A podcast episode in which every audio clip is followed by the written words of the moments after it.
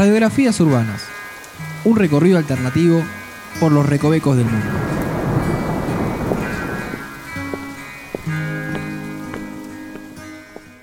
Bienvenidos a un nuevo episodio de Radiografías Urbanas. Mi nombre es Noelia y estoy aquí acompañada, como siempre, de Andrés. Hola a todos, bienvenidos a este nuevo recorrido. ¿Dónde vamos hoy? ¿De dónde venimos? ¿Hacia dónde vamos? Y pregunta. veníamos de Balvanera Sí, y nos vamos a alejar un poco. ok. Seguramente cuando te mencione el nombre me vas a decir, ¿a dónde vamos? Mucha gente seguramente también se lo pregunta, incluso yo, me ha pasado. Es el barrio de Villa Santa Rita. ¿A dónde vamos? ¿A Córdoba? ¿Qué es eso? ¿Un balneario?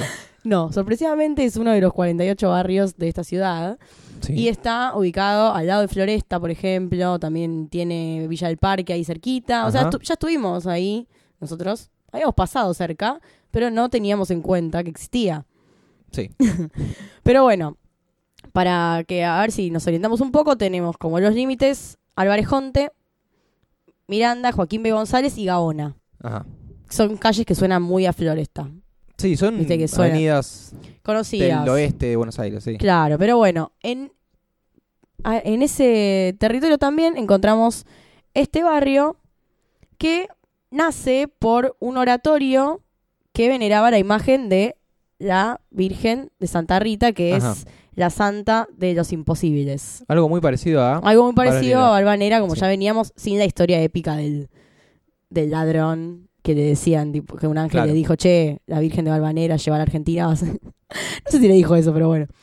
Bueno, en este caso, ya la veneraban en ese lugar y se empezaron a agrupar también eh, casas alrededor de eso. En realidad, los terrenos en esa, en esa época, digamos más o menos en el 1800, o va, al final de 1800, eran de Juana Ramos Garmendia. Y después empezaron a lotear. Vos encontraste el nombre cortito, ¿no? De Juana. ¿Que tenés un nombre más largo? Yo tengo un nombre muy largo, A ver, léemelo. pero tengo miedo de estar cayendo en la trampa de algún simpático de la internet, A ver. que es eh, María Josefa Nicolasa del Corazón de Jesús Ramos Rodríguez de Garmendia. ¡Epa! No, no puede ser tan largo. Pero estamos hablando de, de final del, ocho- del 700. Sí. Eh, Puede llegar a ser. 1800. Y, pero es, es un poco complejo manejar ese nombre. Sí, no, no, por la, por la vida diciendo ese nombre, no sos un personaje de Tolkien. Bueno, acá alguien, le- alguien directamente le puso Juana Ramos. Y Garmendia, ¿no? Como el Claro, apellido. de Garmendia, lo que importa es Sí, de lo que Garmendia. importa es el, apellido- el apellido Garmendia. Bueno, las tierras en- habían pertenecido a ella y después empezaron a parcelar y a lotear, como suele suceder, y ahí se fue poblando. Al principio hab- había como quintas y Ajá. después se fue vendiendo a los obreros que trabajaban en las fábricas que estaban en el lugar. Entonces, bueno, primero fueron como casas humildes y hasta que se fueron eh, convirtiendo. Como pasó, por ejemplo, cuando habíamos hablado de agronomía, si te Sí. acordás, que también empezó siendo las casas eh, de los obreros, pero son casas hermosas ahora. Sí, algo que tiene Villa Santa Rita es que es muy chiquito Muy y chiquito. tiene casas muy chiquitas. También. Y exacto. no tiene casi nada, dos torres. No, no tiene nada. Bueno, ahora vamos a hablar un poco de eso. Y sabes que hasta agosto del 2015 Sí. no tenía ni una plaza Villa Santa Rita. Ajá, ¿y ahora tiene? Sí, Mira vos. A O sea, ver, con- recién- contame más de eso, porque sabía que no tenía plazas y era algo rarísimo. claro, es algo, era algo que era muy destacado, como el único barrio de la ciudad que no tenía sus propios espacios verdes y empezaron a, a pedir, porque obviamente es importante, además es un espacio, imagínate que No, no, los- es necesario. la gente que vive ahí, o lo- por ejemplo los niños que viven ahí, tienen que, ¿a dónde tienen que ir a, Claro. a pasar Sí. un, un rato familiar, un domingo? No, pero más por un tema ambiental. Claro. Bueno, finalmente se terminó inaugurando una plaza que está en La Marca y Álvarez Jonte. Es la primera. Así quedó. Tiene. Esperemos bueno, que, que haya más. pasa que no sé si le, le da el, hay terreno el para eso. terreno para hacer más. Pero bueno, por lo menos ya tiene una. Sí, Como un dato. es un gran logro. Sí, aparte de 2015 logra su primer plaza. Como que más o menos, eh, no sé, se funda como en 1880 y ya todo lo que tuvo que pasar para que tenga un espacio verde. Pero bueno, una de las características que tiene este barrio es que tiene muchos pasajes. Ajá. Muchísimos. De hecho, tiene el, el pasaje Dantas, que es uno de los más importantes. Está cruzado por otro pasaje, que es el pasaje Granville. Ajá.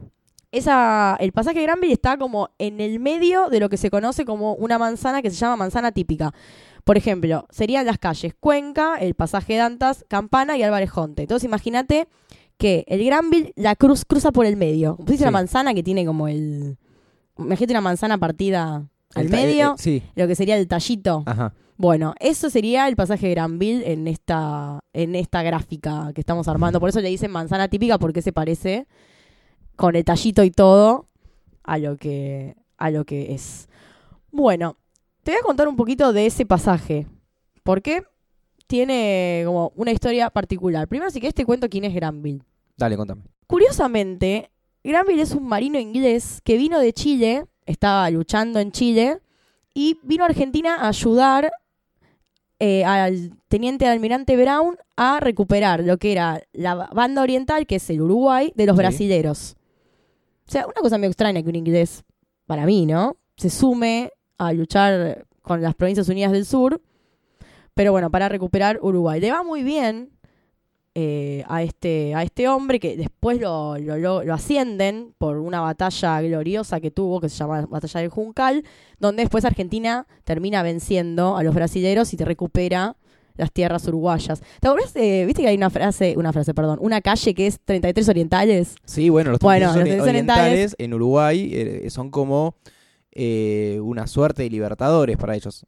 Vos ten- en Uruguay tenés la bandera uruguaya, la bandera de Artigas y la bandera de los 33 orientales. Sí. Eh, y ellos estaban ahí esperando que vengan a, a invadirlos. Claro, bueno. Ahí tenemos, por ejemplo, también porque se, se llamaba de esa forma. Después, cuando Argentina, bueno, Argentina no era en ese momento, o sea, bueno, No. las Provincias Unidas, como ya veníamos diciendo recién, cuando ellos ganan, eh, bueno, ya dije, lo habían ascendido y lo mandan a otra batalla en la que después el país pierde, pero su participación había sido muy importante. Tan importante, en realidad fue importante, pero pobre tipo eh, perdió un brazo. Le tuvieron que amputar un brazo y además poner que él tenía un barco que se llamaba La República. Y cuando se. Es este episodio en el que sale herido y lo tienen que sacar de ahí, manda a destruir el barco para que no lo tomen los enemigos. O sea, su propio barco. Dice, no, destruyanlo antes de que caiga en las manos equivocadas. Pero bueno, después eh, termina muriendo este hombre. ¿Por qué te cuento esa historia de este señor luchador? Y es porque las familias que viven actualmente en el, en el pasaje de Granville están hace muchos años luchando para que en los terrenos linderos no se construyan edificios. Viste, Ajá. vos mencionabas que hay casas chiquititas Sí, y sí. todo. Bueno, esto se debe a que los vecinos están resistiendo para que no les tapen, digamos, la luz del sol y todo lo que pasa cuando ingresan aquellos eh, edificios gigantes en los barrios más de, de viviendas pequeñas.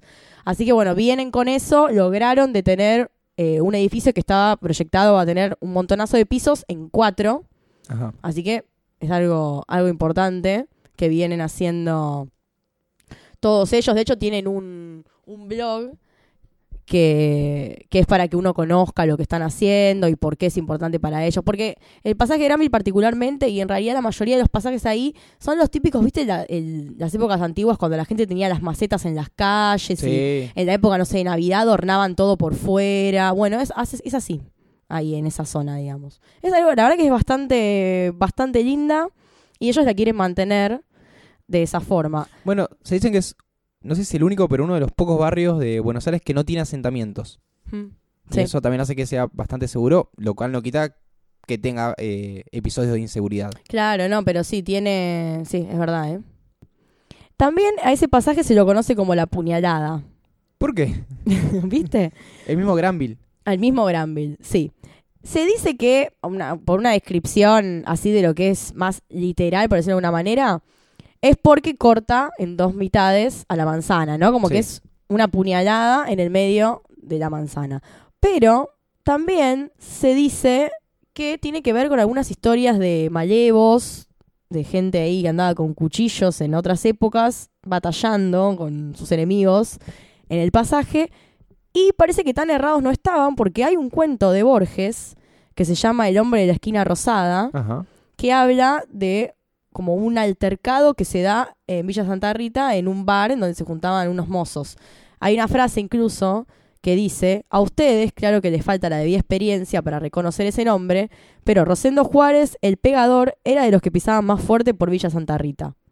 Dice, y en el cuento eh, lo que sucede es que cae un, un tipo que se llama Francisco Real y empieza como a provocar mucho a los que estaban dentro de ese bar y va a provocar específicamente a el pegador, es el que tiene fama de ser jodido, Ajá. que dice Borges acá.